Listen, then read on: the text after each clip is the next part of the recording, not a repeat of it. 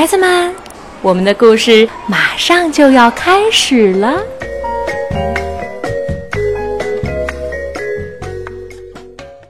小朋友们，你们好，我是开心妈妈，在南京为你讲故事。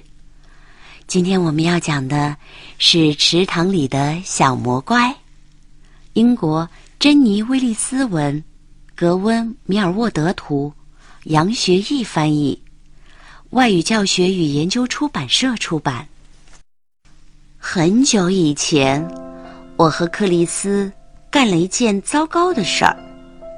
那时我们还很小，我们说好了要去安妮家玩的，但是我们没有去。我们去抓鱼了。我们是自己去的，这可是大人们不允许的事儿。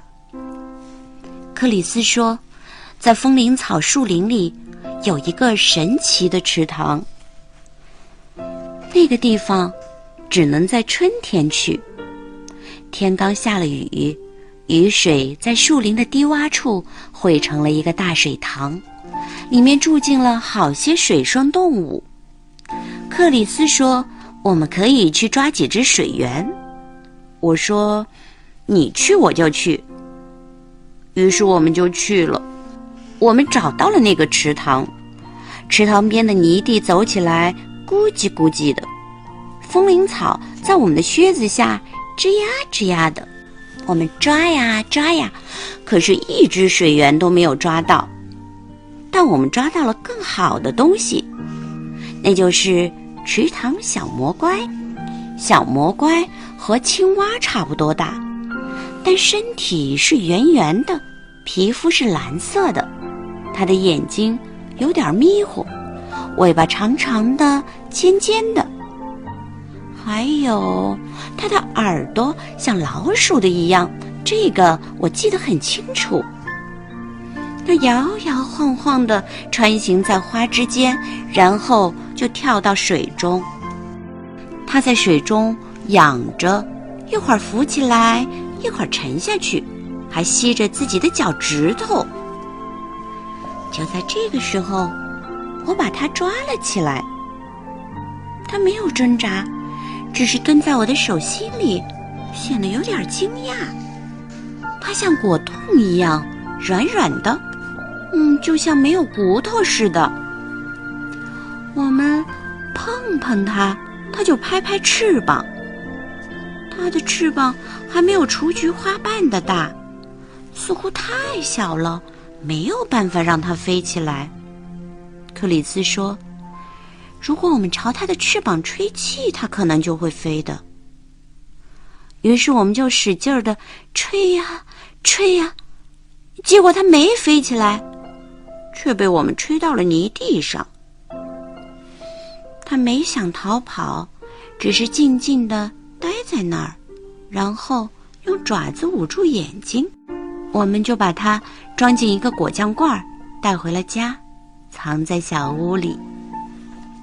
小魔怪是我们的啦，我们没打算把它偷偷藏起来。我们想告诉妈妈，可是又不敢。如果我们告诉了他，他就会知道我们没有去安妮家了。我们用水桶给小魔怪做了一个漂亮的家，家里有石子儿、贝壳、干净的水。每当小魔怪看到我们，它都会窜上跳下的。我们就把它捧出来跟它一起玩。它很不安静，我们用蛋糕屑来喂它。我们很爱我们的池塘小魔怪，我们的朋友们也喜欢它。我们把它藏在一个装黄油的小桶中，偷偷地带进了学校。趁老师不注意，我们把它放在沙坑和盘子里玩。下午，它就躺在小桶里，躺在一片潮湿的棉垫上面睡觉。克里斯还给小魔怪做了个项圈，在上面系了根绳子，这样我们就能牵着它在田地里散步了。有一次，一只乌鸦差点吃了它，幸好我们及时赶走了乌鸦。我们极力照看好我们的小魔乖，我们真的很努力了，但它还是生病了。它不再蹦蹦跳跳了，它的皮肤变得苍白，翅膀也耷拉着。它也不吃我们喂它的糕点。我们用各种食物喂它，但它全都吐了。嗯，我们想找妈妈帮忙，但又不敢，因为我们那天没有去安妮家。小魔乖变瘦了，它不愿意套着项圈散步了，它就把自己藏在贝壳里。不管我们多喜欢它，它就是不出来。妈妈看见我们待在小屋子里，克里斯不肯告诉妈妈我们为什么哭了。我们发过誓不告诉他的，可是我，我不小心说漏了嘴。然而妈妈没有生气。当妈妈看见水桶里的东西时，她露出了笑容，眼里还泛出了泪光。她说：“她小时候见过池塘小魔怪，但后来就再也没有见过了。”我们哭着。请求妈妈治好小魔怪，因为我们太喜欢它了。我知道，妈妈说。但是池塘小魔怪是野生动物，它不能待在这里，我们也不能喂它吃糕点，或者用项圈套着它散步，也不能让它在小桶里睡觉呀。妈妈提起水桶，我们跟着它走到了屋外。如果，如果我们真的喜欢池塘小魔怪，那么，我们就要做对它最好的事情，不管我们有多么难过，也要那样做。这才是真正的爱它。所以，我们放走了小魔怪。小魔怪回到了属于它自己的地方。它在树林里生活，它在池塘里玩耍。它在月光下潮湿的树叶上睡觉。